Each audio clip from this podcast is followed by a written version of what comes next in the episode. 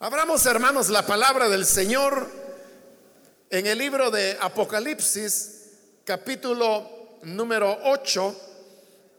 Los días martes hemos estado estudiando el libro de Apocalipsis, aunque ya teníamos algunas semanas de no hacerlo debido a diversas situaciones. Pero este día continuamos, vamos a leer los versículos que corresponden en la continuación del estudio que estamos llevando adelante.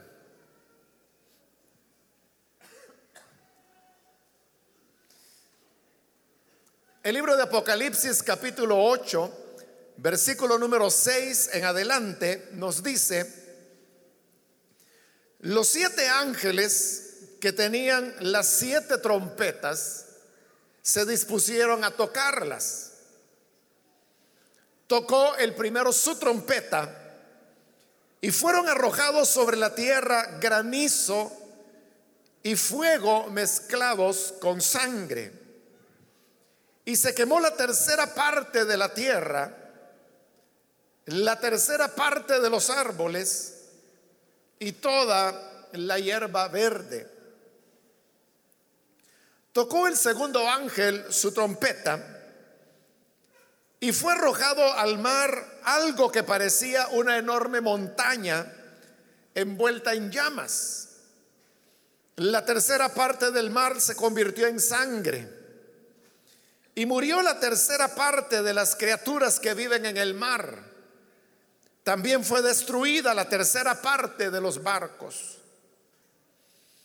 Tocó el tercer ángel su trompeta y una enorme estrella que ardía como una antorcha, cayó desde el cielo sobre la tercera parte de los ríos y sobre los manantiales.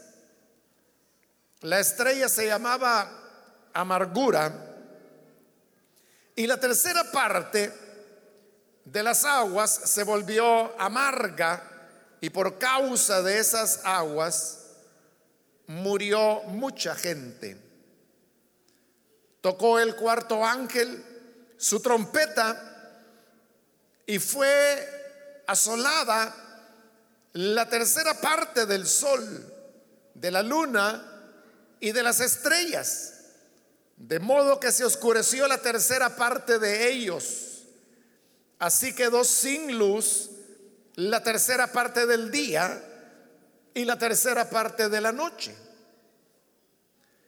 Seguí observando y oí un águila que volaba en medio del cielo y gritaba fuertemente, ay, ay, ay de los habitantes de la tierra, cuando suenen las tres trompetas, que los últimos tres ángeles están a punto de tocar.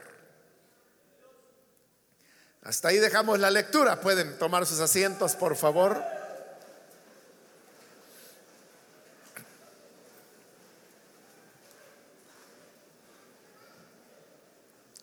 Hermanos, en esta oportunidad continuamos con el relato de la visión que tuvo Juan de Patmos y que nosotros conocemos con el nombre de el Apocalipsis. Y usted pudo notarlo que en los versículos que leímos se nos comienza a relatar las siete trompetas. Únicamente hemos leído cuatro de ellas y voy a explicar posteriormente por qué solo las primeras cuatro, dejando las siguientes tres para la siguiente oportunidad. Antes quiero también reiterarle, porque ya lo he dicho, que Apocalipsis está redactado sobre la base de tres siete. Es decir, primero habla de siete sellos, los cuales ya estudiamos.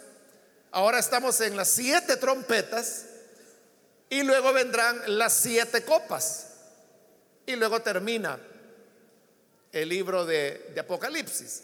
Algunos añaden otra séptupla más y es que también ponen las siete cartas que también estudiamos ya en los capítulos 2 y 3. Pero bien, enfocándonos en los sellos, las trompetas y las copas, es importante entender, hermanos, que no se trata que primero se dan los acontecimientos de los siete sellos, a los cuales van a seguir otros siete acontecimientos de las siete trompetas y a los cuales seguirán otros siete acontecimientos que serán las siete copas. O sea, no es que estén linealmente, sino que como se lo dije en otra ocasión, y lo estoy repitiendo ahora, es algo cíclico. Es decir, lo que presentó los siete sellos es lo mismo que va a presentar las siete trompetas. Y será lo mismo que más adelante veremos otra vez en las siete copas. Entonces, si uno pudiera ver algo así como esquematizado el libro de Apocalipsis, sería que primero tiene una introducción y luego comienzan los siete sellos. Este relato de los siete sellos se repite en las siete copas, perdón, en las siete trompetas, que son las que hoy hemos leído, y luego se vuelve a repetir una tercera vez en las siete copas. Y luego viene ya el epílogo o cierre del libro y ese es Apocalipsis. Ahora, lo que va cambiando, o sea, porque usted preguntará, entonces, si es lo mismo, ¿qué sentido tiene que la misma cosa se relate tres veces? Como sello, como trompeta y luego como copa. Lo que ocurre es que lo que va aconteciendo en cada ciclo, en cada relato de siete, es que se va incrementando la intensidad de las cosas narradas. Y solo por poner un elemento donde fácilmente podemos ver eso, es que cuando vimos los siete sellos, ahí se hacía mención que los juicios que el Señor derrama por los siete sellos, dice que dañaron la cuarta parte de la tierra, la cuarta parte. Pero hoy que hemos leído las trompetas, hoy está hablando de la tercera parte. Es decir, que hoy es mayor la cantidad afectada. Y cuando lleguemos a las copas, veremos que habla de la totalidad. Entonces, no solamente es una repetición de lo mismo, es una repetición pero que va en ascenso, que va incrementando en intensidad. Ahora, la parte de, las copas es la porción del libro de Apocalipsis a la cual las personas le tienen más temor. Más temor que a los sellos y más temor que a las copas que vendrán después. Pero es porque se usa una serie de figuras para describir la ira de Dios. Ahora, es importante señalar, hermanos, que lo que describen las trompetas no son hechos literales que van a ocurrir tal y como están ahí. Y en la, medida que lo vayamos viendo le voy a explicar por qué. Lo importante es eh, el mensaje, diríamos, que cada una de esas trompetas tiene para un mundo que manifiesta rebelión en contra de Dios. Entonces ya con este cuadro general podemos comenzar a ver de lo que se trata. Dice el versículo 6, los siete ángeles que tenían las siete trompetas se dispusieron a tocarlas. Entonces son siete ángeles, cada uno tiene una trompeta, por lo tanto son siete trompetas. Las siete trompetas están divididas en dos grupos. Las primeras cuatro trompetas, que son las que hemos leído ahora, y que usted pudo ver en la descripción de cada trompeta, que es una descripción breve, pero además es simétrica. Cuando digo simétrica me refiero a que cada trompeta se describe casi con la misma extensión. Luego, después de la cuarta trompeta, viene un paréntesis que está dado por un águila que aparece volando y que pronuncia los tres ayes. Y esos tres ayes corresponde a cada una de las tres trompetas que quedan todavía pendientes. En el capítulo 9, ahí es donde vamos a encontrar la quinta, la sexta y la séptima, es decir, las últimas tres trompetas. Pero si usted se da cuenta, la, extensión de cada trompeta es diferente. Por ejemplo, la quinta trompeta se describe en 12 versículos. En 12 versículos.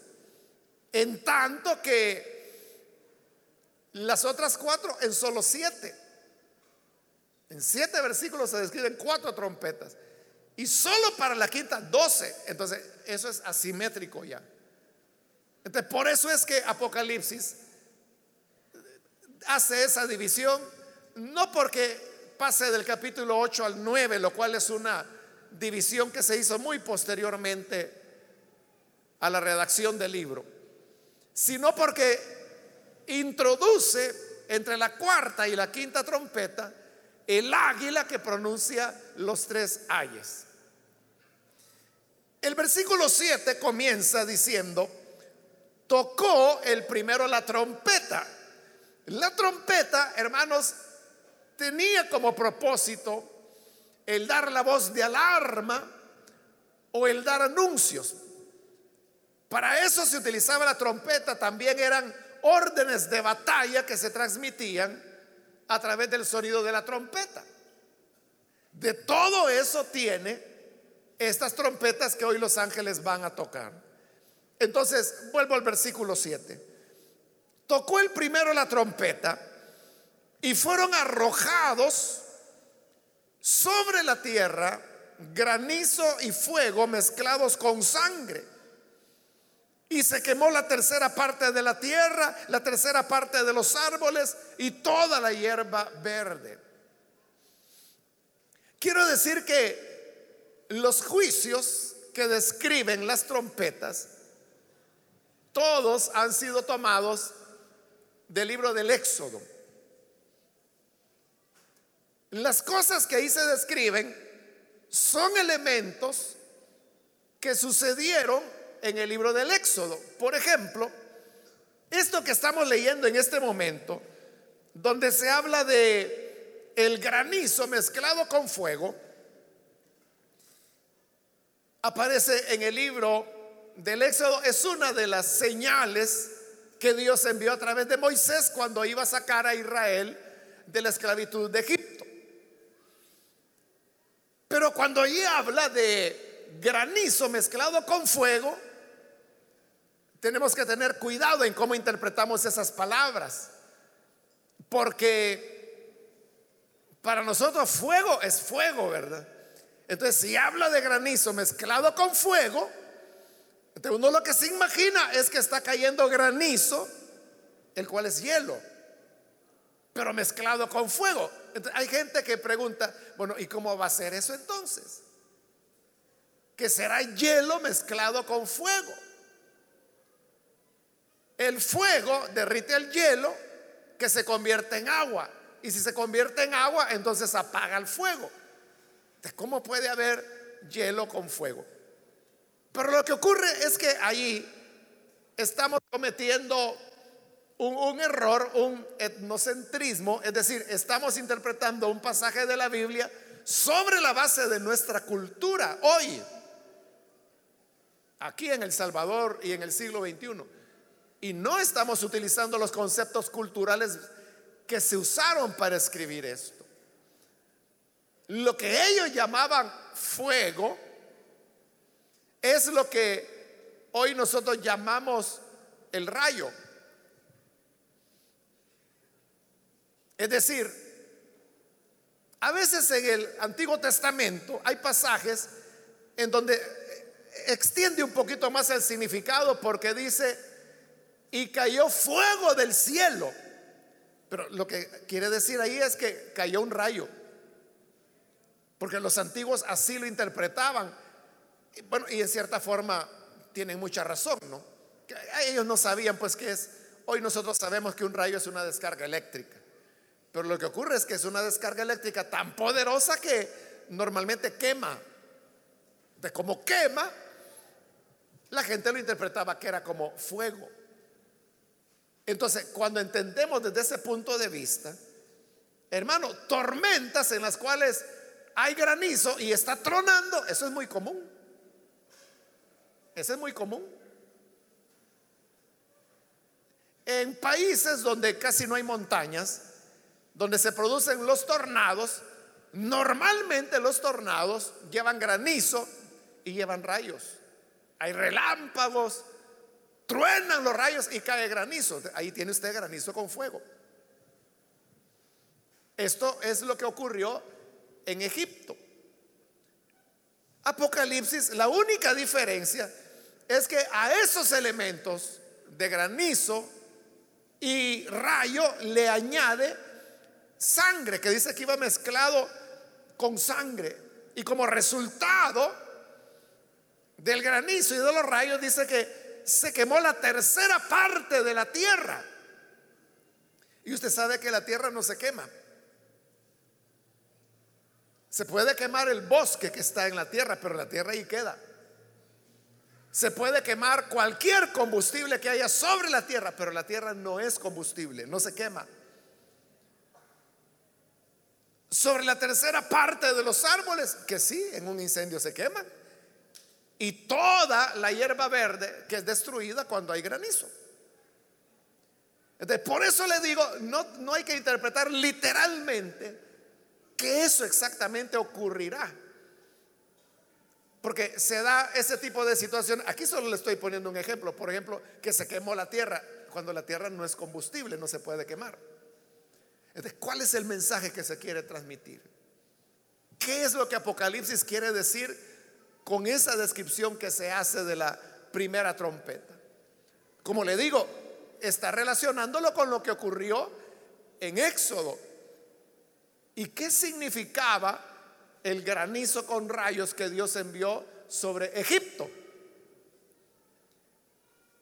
Era la ira de Dios contra Egipto y fundamentalmente contra Faraón a causa de su necedad de no querer dejar ir a su pueblo para que le sirviera en el desierto. Entonces, ¿qué es lo que está manifestando esta trompeta? Está manifestando el enojo, la ira de Dios contra la humanidad que en su necedad, semejante a la de Faraón, no quiere dar oídos a la palabra de Dios. Allá la exigencia que Dios hacía a través de Aarón y a través de Moisés era, deja ir a mi pueblo para que me sirva en el desierto. Y Faraón se negó una y otra vez. Y por eso la ira de Dios se manifestaba a través del granizo y del fuego. Pero ahora, ¿cuál es el mensaje? Hoy el mensaje es que creamos en aquel que Dios envió. Jesús dijo, esta es la salvación. Y es que crean en el que el Padre envió. Y esta es la condenación, dijo en otra oportunidad, que Dios envió a su Hijo, pero no creyeron en Él, prefirieron las tinieblas que la luz. Cuando el hombre le da la espalda a Dios, cuando se rechaza el mensaje del Evangelio, cuando vivimos a nuestro antojo y no de acuerdo a los lineamientos que Dios da en su palabra, entonces la ira de Dios se enciende. Y entonces lo que ocurre en Apocalipsis es que Dios está mostrando su enojo hacia una humanidad que rechazó a Jesús, que rechazó el Evangelio, que rechazó la redención, que rechazó la oportunidad de ser perdonados por gracia. Obviamente, los que hemos creído, no hemos rechazado el Evangelio, porque precisamente hemos creído en el Evangelio. Por lo tanto, estos juicios no son para nosotros. Ese enojo de Dios y la ira del Cordero que vimos en capítulos anteriores no es contra nosotros. El Cordero de Dios no está con ira hacia nosotros. Al contrario, el Cordero de Dios nos ama. Y como dice el profeta Isaías, que Él llevará en sus brazos a la oveja, la llevará en su seno, la cuidará con ternura. Somos las ovejas del Señor. Él nos arrulla, Él nos carga, Él nos da calor, Él nos guarda. No es con nosotros que Él está enojado. Su enojo, el granizo y el rayo es contra aquellos que han rechazado ese mensaje de salvación. El versículo 8. Tocó el segundo ángel su trompeta y fue arrojado al mar algo que parecía una enorme montaña envuelta en llamas. La tercera parte del mar se convirtió en sangre y murió la tercera parte de las criaturas que viven en el mar. También fue destruida la tercera parte de los barcos. Otra vez, ¿qué es la segunda trompeta? Que el agua se convierte en sangre. Eso es tomado de Éxodo. Es la, es la primera señal que Moisés hizo en Egipto, que fue y con su vara tocó el río Jordán y este se convirtió en sangre. Lo mismo está ocurriendo aquí ahora. Entonces, esa masa que dice que parecía una montaña y que cayó sobre el mar y que convirtió la tercera parte de las aguas en sangre y que consecuentemente murió la tercera parte de las criaturas que viven en el mar. Eso ocurrió en el Éxodo. Porque al convertirse las aguas del río Nilo en sangre, los peces murieron. Porque la sangre no tiene la concentración de oxígeno que los peces se encuentran en el agua para poder vivir. Es decir, se ahogan los peces. Por eso murieron. Y por eso dice ahí que el convertirse la tercera parte del mar en sangre es porque la tercera parte de los seres vivientes que vivían ahí mueren. Ahora, ¿por qué se convierte en sangre? Más adelante en este libro de Apocalipsis, cuando veamos las copas, como ya le dije, la copa es la repetición de lo mismo. con más intensidad. Pero allí dice, se alaba al Señor y le dice, Señor, tú eres justo y verdadero. Porque ellos derramaron la sangre de tus santos y de tus profetas. Por lo tanto, tú les has dado a beber sangre. Es un juicio de Dios. ¿Por qué el agua se convierte en sangre? Porque al hombre le gusta derramar sangre. Le gusta ver sangre. Entonces Dios dice, ah, sí, les gusta la sangre. Pues entonces tráguensela. Y convierte las aguas en sangre. Lo mismo es lo que había ocurrido en Egipto. Porque recuerde que antes de eso, el faraón había dado ya orden que todo niño varón que naciera a los hebreos debía ser asesinado. Ahí había habido una masacre de niños. Había habido una matanza de niños varones, hijos de los hebreos. Es decir, les gustaba el asesinato, les gustaba el crimen. Entonces Dios dice, ah, con que les gusta ver sangre, no. Entonces, bébanse la sangre y les convierte el agua en sangre. Esto, hermanos, es algo gráfico, diría, de la verdad que el Señor dijo todo lo que el hombre siembra lo cosecha. El que derrama sangre recibirá sangre. Y eso es terrible, hermano, porque el derramar sangre para el ser humano se convierte en una obsesión. Usted sabe que hoy en día en nuestro país se derrama mucha sangre. Hace apenas unos días el ministro de Seguridad mismo reconocía que en el país se produce un promedio de nueve asesinatos diarios. Es decir, cada día aquí están derramando sangre, están matando a las personas.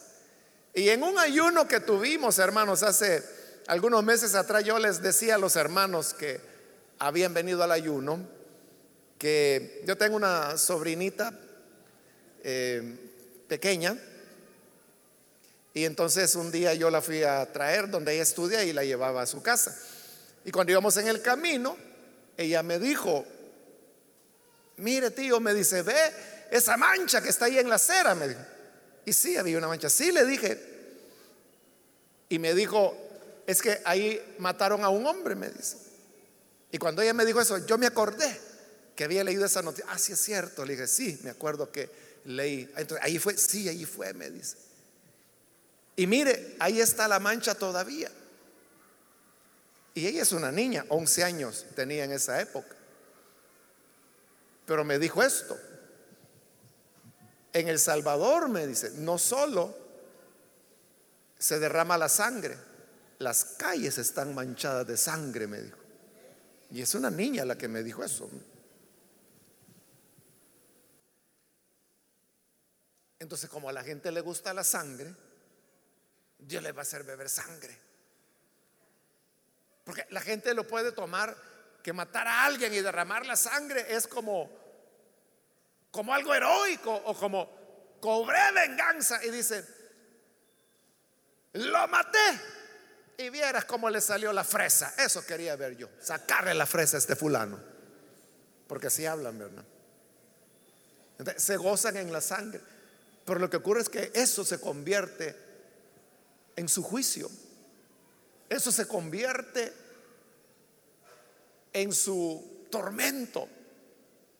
Y esto me recuerda, hermanos, esto fue allá en la década de los 80, durante la guerra. Como no había correo electrónico ni nada de eso, era por cartas. Y de repente yo recibí una carta que llegó al programa de radio, pero la carta no tenía remitente. Entonces yo abrí la carta y la leí y era un hombre que e, él me decía, me contaba su historia. Y para no hacerle larga la historia, e, él me decía, yo me dice, he sido un miembro de los escuadrones de la muerte, me dice. Y salíamos a matar todos los días, me dice. Pero llegó un momento, me dice, en que si un día yo no mataba a alguien, a mí me entraba una ansiedad, una desesperación y yo tenía que matar a alguien. Era como una sed, una necesidad de, de matar. Él todos los días tenía que matar a uno, a dos, a tres, o sea, lo que fuera, pero él era una necesidad de matar. Y entonces él me decía, oí su predicación porque ya transmitíamos por radio. Ahí todavía no teníamos radio, pero pagábamos en una emisora para transmitir los mensajes. Y me oí su predicación, me dice. Y cuando yo oí su predicación, sabe, me dice, cómo yo me sentí. Como un vampiro, me dice. Que yo necesito beber sangre. Pero ahora estoy en problemas, me dice, porque me andan buscando. Y yo estoy escondido él me dijo el municipio donde estaba. No me daba la dirección exacta. Pero él me dijo, yo estoy escondido aquí, me dijo, en este lugar. Y tenía no sé cuántos meses de no salir, porque lo andaban buscando para matarlo. Pero mi único consuelo, me dice, es escuchar la radio y, así es como oí sus predicaciones. Me Entonces yo quiero preguntarle, yo tengo respuesta, tengo salida. Y yo cómo le respondía si la carta iba sin remitente. Entonces lo que hice fue que en una ocasión en el programa de radio, yo dije, bueno, a la persona que me escribió preguntándome, o sea, yo no dije de qué se trataba, sino que la persona que preguntó que si tiene salida, espero que esté oyendo, y yo le digo, claro que hay salida. Si usted se arrepiente, reconoce al Señor, cree en Él, no hay pecado que Cristo Jesús no pueda limpiar por muy malvado que usted haya sido.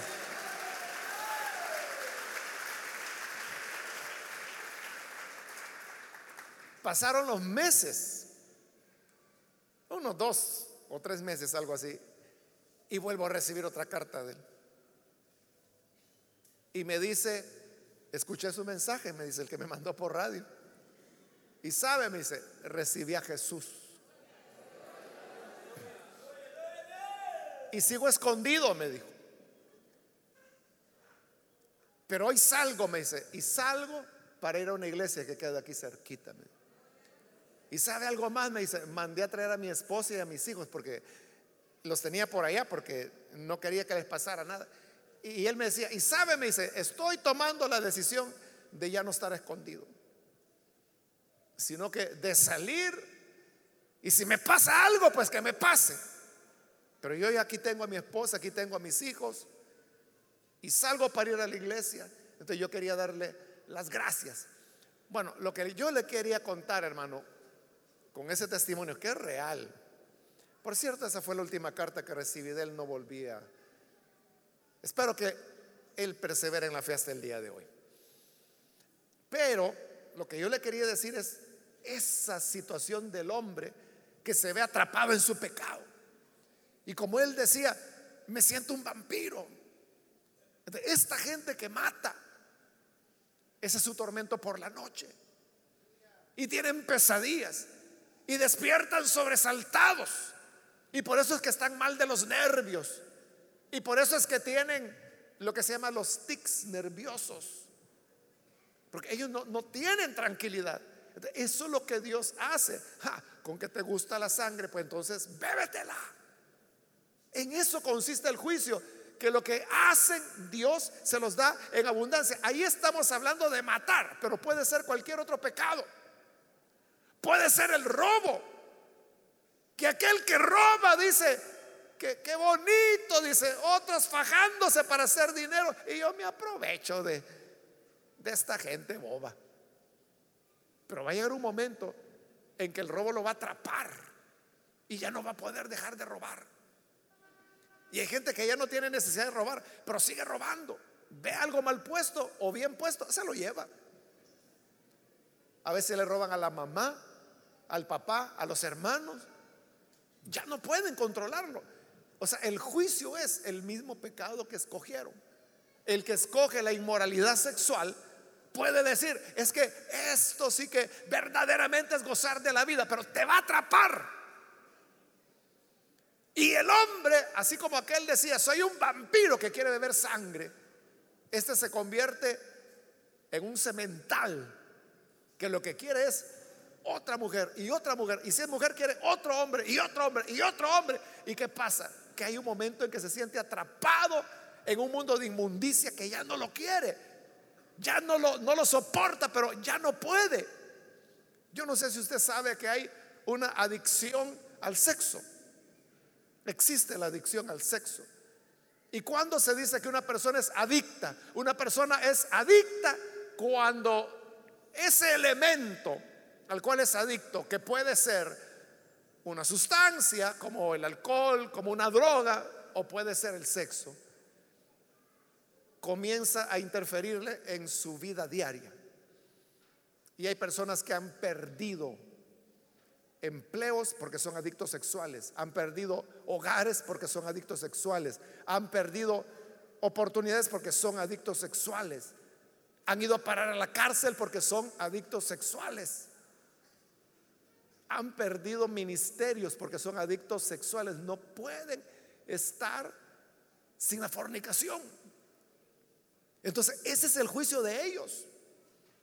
Que lo que escogieron en rechazo a Dios se convierte en su cadena que les ata de como ellos han matado, les convierte en sangre el mar.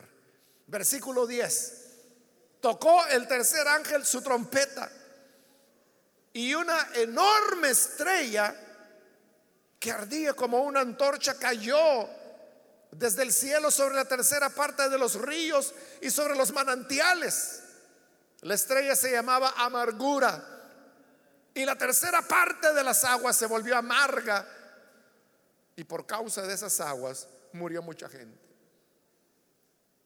Bueno, ahí tiene otra vez, ¿verdad? Por eso le digo, no es que exactamente eso va a ocurrir porque usted sabe que ninguna estrella puede caer sobre la tierra. Y si cae la tierra deja de existir, ni, ni necesita caer. Una estrella que se acerque demasiado a la Tierra, la, saca de órbita, la, la destruye, y menos si choca contra la Tierra. Entonces, se está tomando como algo simbólico. Entonces, lo presenta como una estrella al cual le da el nombre de amargura. En el original dice ajenjo. Pero lo que ocurre es que ¿Quién sabe qué es el ajenjo? Pero el ajenjo es, es una planta que los antiguos creían que servía para curar las infecciones estomacales o intestinales. Pero el beberla es muy amarga. Esa es la idea, que es amarga. Y por eso es que dice el versículo 11 que la tercera parte de las aguas se volvió amarga y que por esa causa la gente no la podía beber porque era demasiado amarga. Eso también está en el libro del Éxodo. Lo único que al contrario, en el capítulo 15, Israel llega hasta un lugar que se llamaba Mara, que precisamente significa amargo también. Venían del desierto, no había agua. Ellos habían andado por el desierto de Refidín. Y Refidín lo que significa es descanso, pero ningún descanso habían hallado. Hasta que llegan a mar y dicen, agua. Pero cuando la beben, era tan amarga que no se podía beber. Y más se enojó la gente. Pero entonces Dios le dijo a Moisés, mira, dile a la gente que ese tronco que está ahí, que lo metan al agua. Y Moisés le dijo, tomen ese tronco y métanlo al agua. Agarraron el tronco, lo metieron al agua y ya la amargura se le quitó al agua y ya la pudieron beber. Ya el agua era potable. Aquí es lo contrario. A lo que era potable se vuelve amarga. Si vamos a Éxodo 15, donde las aguas de Mara, es decir, las aguas amargas, se endulzan por el árbol que le meten. E, esa es una figura, ¿no? El árbol es la cruz de Cristo, que cuando se sumerge en las situaciones amargas de la vida, las vuelve dulces. Pero como aquí es lo contrario, entonces la buena vida que la gente ha llevado, hoy se le vuelve en amargura. Porque esa es la consecuencia del pecado. El pecado no es felicidad. El pecado no es gozar de la vida. El pecado no es decir, es que yo soy joven, yo quiero gozar de la vida.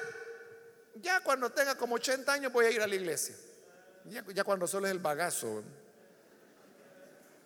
Pero note la idea. Dice, quiero gozar de la vida, porque cree que gozar de la vida es pecar.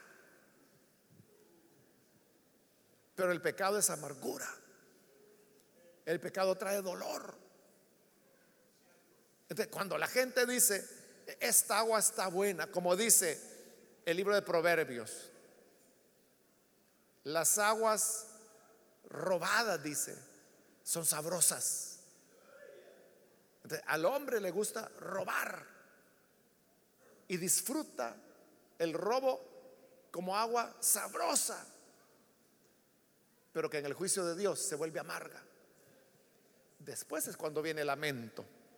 Después es cuando la gente dice, yo estaba loco.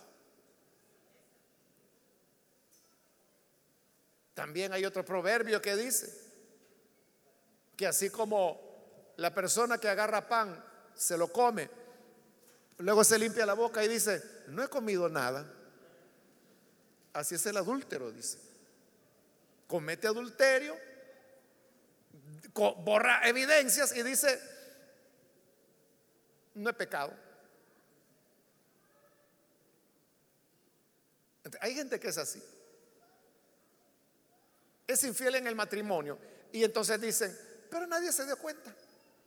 Mire, me eché una canita al aire por ahí.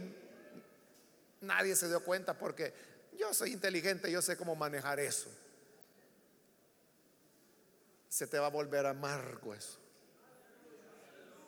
Y después lamentarás cuando la amargura llega, dirás, ¿y cómo le hice esto a mi esposa si ella es una gran mujer? Y yo me fui a meter con esa prostituta, que no vale la pena. Pero casos así, hermanos. Hay muchos, y no estoy hablando solo de adulterio, estoy hablando de, de todo. La mentira se vuelve amargura. El robo se vuelve amargura. La venganza se vuelve amargura. El enojo se vuelve amargura. Los pleitos se vuelven amargura. La blasfemia se vuelve amargura. Las envidias se vuelven amargura. La hechicería se vuelve amargura. Las orgías se vuelven amargura. El adulterio se vuelve amargura, la fornicación se vuelve amargura, el crimen se vuelve amargura. Entonces la estrella que se llamaba amargura y que amarga las aguas de tal manera que la gente no la podía beber, lo que está anunciando es que en el juicio de Dios, el pecado del ser humano llega a ser tan amargo que ya no lo quiere beber. Pero ¿y hoy qué opción tiene? Si el agua se ha convertido, se ha vuelto amarga. Versículo 12. Tocó el cuarto ángel su trompeta y fue asolada la tercera parte del sol, de la luna y de las estrellas, de modo que se oscureció la tercera parte de ellos. Así quedó sin luz la tercera parte del día y la tercera parte de la noche. Otra vez, noten el relato. No es algo que vaya a ocurrir literalmente porque entonces estaría contradiciendo el mismo versículo. Porque dice que oscureció la tercera parte del sol, de la luna y de las estrellas. Entonces significa que solo había una tercera parte de la luminosidad que tenemos hoy. Pero inmediatamente dice, así quedó sin luz la tercera parte del día. Entonces, si solo la tercera parte del día estaba sin luz, significa que las otras dos terceras partes sí tenían luz. Y eso no concuerda con lo que ha dicho anteriormente, que el sol, la luna y las estrellas redujeron a la tercera parte. Entonces, solo hay dos opciones. O no es cierto que el sol, la luna y las estrellas disminuyeron su luz a la tercera parte, o no es cierto que es la tercera parte del día y de la noche que se quedan sin luz, pero no las otras dos terceras partes. ¿De cómo se resuelve eso? Entendiendo que no está describiendo cosas que van a ocurrir literalmente, sino que lo que repito es el mensaje que eso está transmitiendo. ¿Y qué es lo que nos transmite la cuarta trompeta? Otra vez, eso es tomado de Éxodo. Porque en el libro del Éxodo se nos relata cuando Otra de las señales que Moisés hizo para Faraón es que el sol se oscureció por siete días, dice. Y dice que había tal oscuridad que las personas no podían ni verse las manos. Menos iban a ver otra persona y menos el camino y menos sus casas. Ese es el sentido. Pero ¿qué significa la oscuridad? Es el rechazo que el ser humano ha hecho de la luz. El Evangelio de Juan dice que la luz venía a este mundo y las tinieblas lucharon contra la luz, pero no pudieron prevalecer contra ella. hay un enfrentamiento entre la luz y las tinieblas. La luz que es Cristo, que es su evangelio, y las tinieblas, que es el pecado y es la maldad. Pero como hay personas que han decidido tomar el camino del pecado, ¿qué van a recibir de cosecha? Oscuridad. Por eso es que la cuarta trompeta anuncia que viene oscuridad sobre un mundo rebelde. Y eso es lo que ocurre. El pecado nos lleva a oscuridad. Nuestras vidas se rodean de oscuridad. No hayamos que hacer, no hayamos el camino, tropezamos porque andamos en oscuridad. Es lo que Jesús dijo. El que anda en oscuridad tropieza. El que anda de día, ese no tropieza, porque tiene la luz de la vida. Entonces, cuando el ser humano busca el pecado, se rodea de tinieblas. Su vida se vuelve oscura, se vuelve triste, se vuelve amarga, se vuelve sangre, se vuelve esclavo de su mismo pecado. Por eso es que no vale la pena darle la espalda al Hijo de Dios. Y en el versículo 13 tenemos, hermano, lo que es ya el paréntesis entre la cuarta trompeta y la quinta que aparece hasta en el capítulo 9. Pero aquí está el paréntesis, dice versículo 13. Seguí observando y oí un águila que volaba en medio del cielo y gritaba fuertemente, ay, ay, ay, de los habitantes de la tierra cuando suenen las tres trompetas que los últimos tres ángeles están a punto de tocar. Porque faltan tres trompetas, ¿no? E, en la Biblia, hermanos, la, la palabra que se utiliza para referirse al águila es la misma palabra que se utiliza para referirse al buitre. Recuerde que el hebreo es un idioma primitivo, como lo he dicho en otras veces, no tiene mucho vocabulario. Entonces la misma palabra servía para el águila y servía para el buitre. Pero hay una gran diferencia. Y es que el buitre es un ave carroñera. Es decir, come cadáveres. Y en cambio el águila no.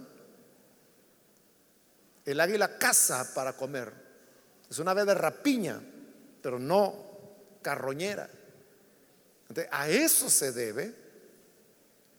Y también depende de la traducción, porque algunos traductores no tuvieron ese cuidado.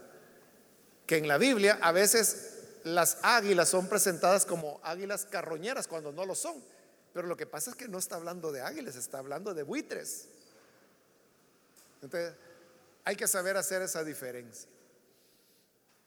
Bueno, aquí el águila es solo simbólica, obviamente. El águila que volaba. ¿Y por qué la compara con águila? Porque el águila, en primer lugar, vuela alto. Y además el águila produce un chillido que es muy audible. Y entonces Juan vio como que si el águila decía, ¡ay! ¡ay! ¡ay! Fíjese que la expresión ¡ay! no existe en griego. solo en el hebreo. Entonces fue tomada el sonido de la palabra hebrea para hacer una lo que llamamos una transliteración al griego y poder poner ahí ay, ay, ay. Pero ¿qué significa ay? Significa que le duele. Porque cuando algo le duele, usted dice ay, dice usted.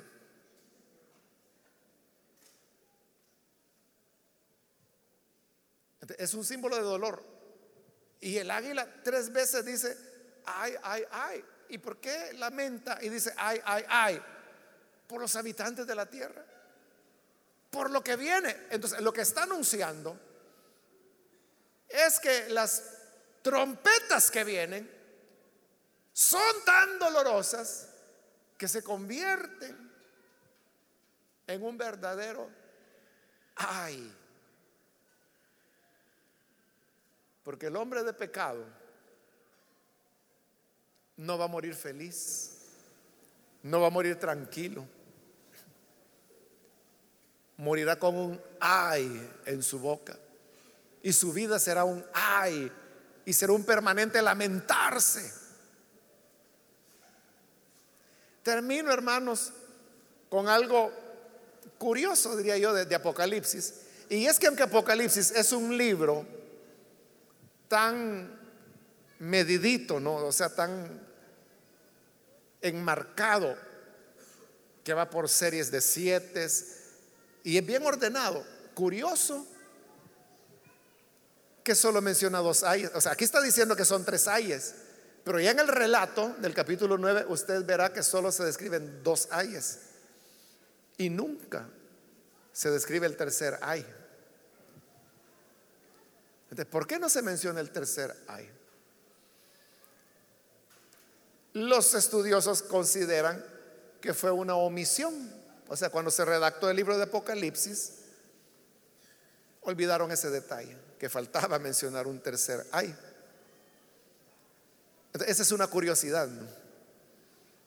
Es una curiosidad que, siendo un libro que le da tanto énfasis a los números, como aquí, no sé si que en las cuatro trompetas siempre está diciendo un tercio, un tercio, un tercio, un tercio. Y siguiendo eso de tres, tres, tres, tres, ahora dice tres ayes. Y resulta que son dos y no tres. Y que el tercero no se menciona nunca. Bueno, eso es solo una curiosidad.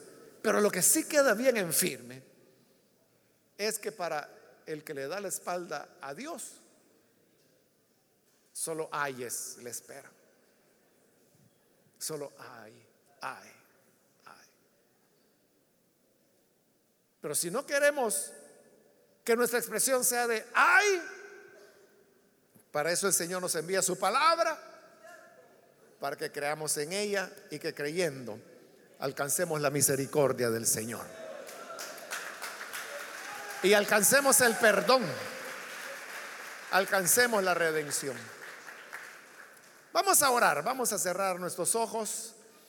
Y antes de hacer la oración, yo quiero invitar a aquellas personas que todavía no han recibido al Señor Jesús como su Salvador. Pero si usted ha escuchado la palabra de Dios, ahora usted puede caer en la cuenta que después de todo, el pecado no es tan divertido, sino que nos trae cadenas, amargura, oscuridad. Hay muchos ayes aunque en el momento de la tentación el pecado se ve tan atractivo, tan codiciable. Recuerde usted, como dice la escritura, nadie puede tomar fuego en su pecho sin que sus vestidos ardan. Se va a quemar con el pecado. Antes que la oscuridad, que la sangre, que la amargura que el ay llegue a su casa, a su vida, yo le invito para que usted pueda tener un acto de arrepentimiento al Señor y le reciba como Salvador. Las personas que hoy necesitan arrepentirse, en el lugar donde está, póngase en pie para que oremos por usted. Cualquier amigo, amiga que necesita arrepentirse, póngase en pie. Queremos orar por usted con toda confianza en el lugar donde está, póngase en pie. Solo le voy a pedir que lo haga pronto, porque tengo el tiempo limitado, pero si hay alguien que necesita, tiene este espacio, tiene este momento para ponerse en pie. Y nosotros lo que queremos es orar por usted. Orar para que la gracia del Señor le perdone y así usted pueda escapar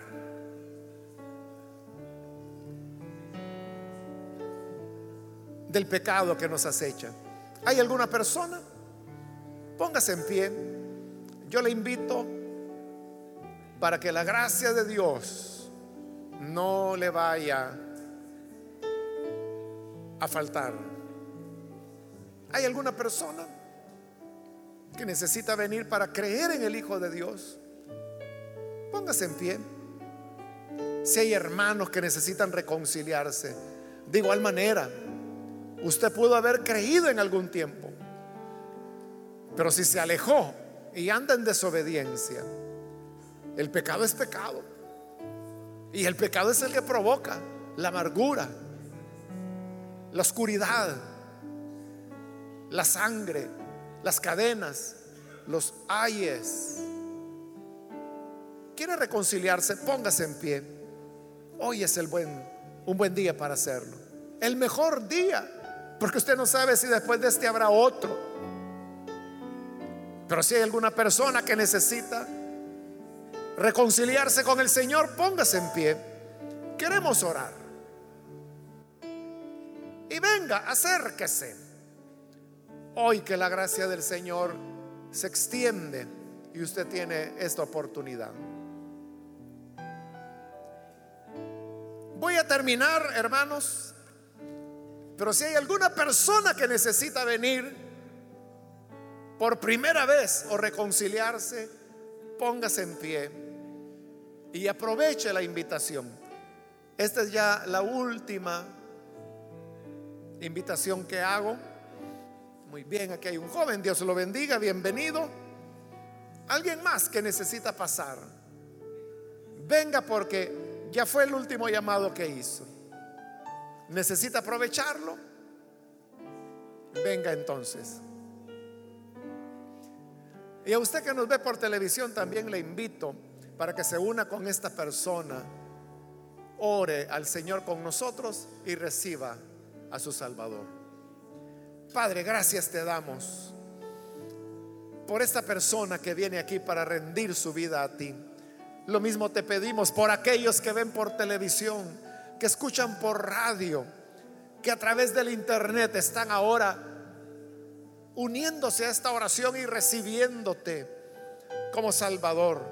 Yo te pido, Padre, que tú les perdones, que puedan tener vida nueva, conocerte, amarte que sus vidas sean transformadas y que quede muy claro, grabado en cada uno de nosotros, que todo lo que el hombre siembra, lo cosecha. Y que todo aquello en lo cual nosotros desobedezcamos, hemos de cosechar las consecuencias. Líbranos del pecado.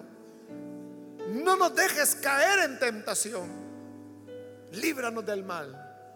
Y que así, Señor, vivamos cada día de nuestra vida para honrarte, para amarte y para servirte. Por Jesús nuestro Señor lo pedimos. Amén. amén.